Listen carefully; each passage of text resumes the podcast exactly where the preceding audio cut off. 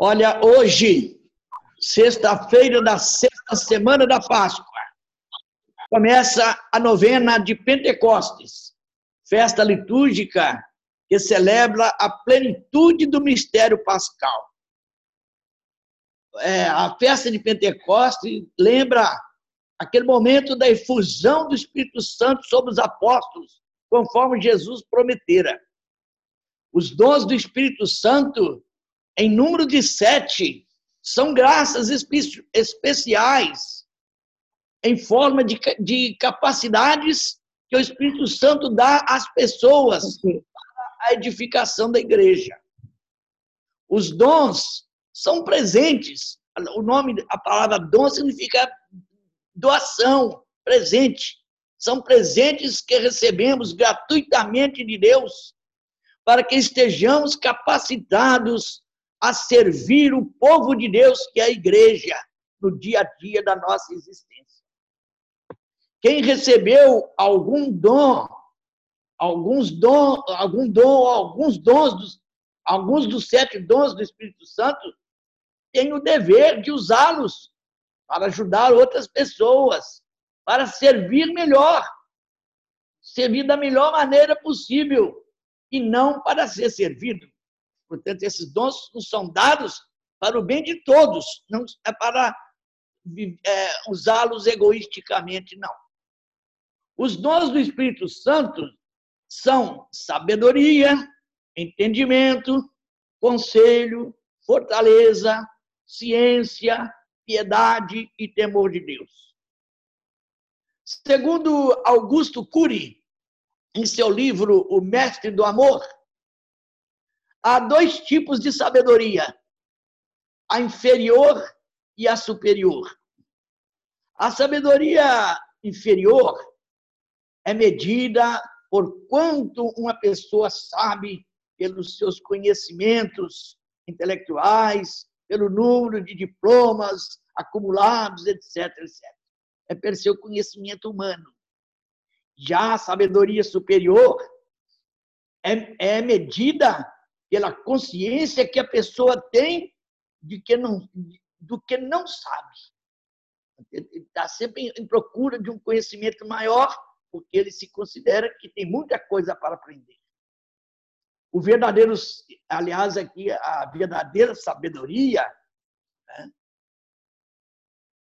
na verdadeira sabedoria, ninguém é graduado.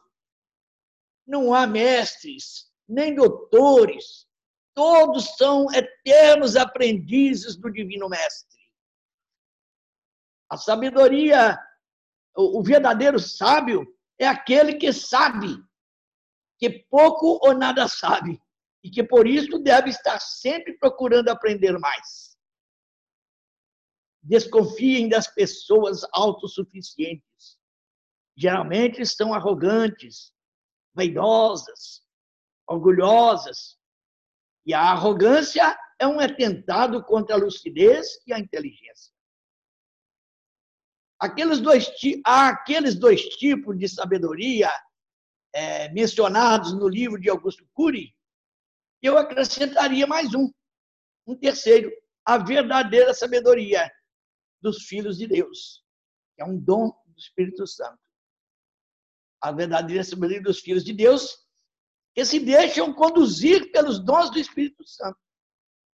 Não é sem razão que entre os sete, os sete dons do Espírito Santo, a sabedoria vem em primeiro lugar pois essa sabedoria nos ensina a tolerar e não a julgar. A verdadeira sabedoria nos leva a compreender, enquanto a falsa sabedoria nos leva a culpar, está sempre em busca de algum culpado. O dom da sabedoria nos convida a perdoar e não a condenar. O dom da sabedoria nos ilumina e nos torna capazes até de nos esvaziarmos de nós mesmos, de nos tornarmos como que um cálice vazio, para que o Espírito Santo nos preencha com os seus dons, para que possamos estar aptos a dar testemunho de nossa fé católica. O dom da sabedoria nos torna capazes de ouvir a voz de Deus, que fala no fundo de nossa alma.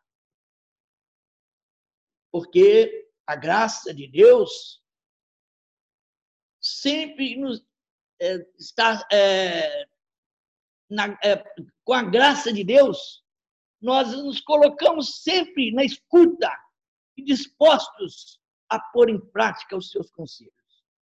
Foi o que aconteceu com Nossa Senhora, com Maria Santíssima, quando disse: Eis aqui a serva do Senhor, faça-se de mim segundo a vossa palavra. Precisamos aprender a fazer silêncio para ouvir a voz de Deus que fala dentro de nós. O dom da sabedoria fará calar tudo em nós para descobrir, para que possamos descobrir em nós a voz de Deus.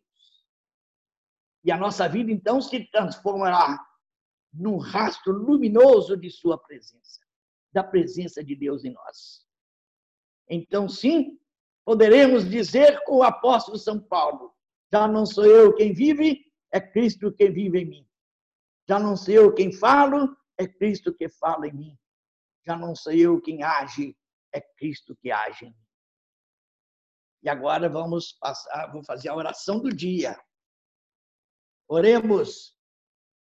Ó Deus, fazei que a pregação do evangelho por toda a terra realize o que prometestes ao glorificar o vosso verbo, ao, ao glorificar o vosso verbo para que possamos alcançar, vivendo plenamente como filhos e filhas, o que foi anunciado pela vossa palavra. Isto vos pedimos por nosso Senhor Jesus Cristo, vosso Filho, na unidade do Espírito Santo. Amém.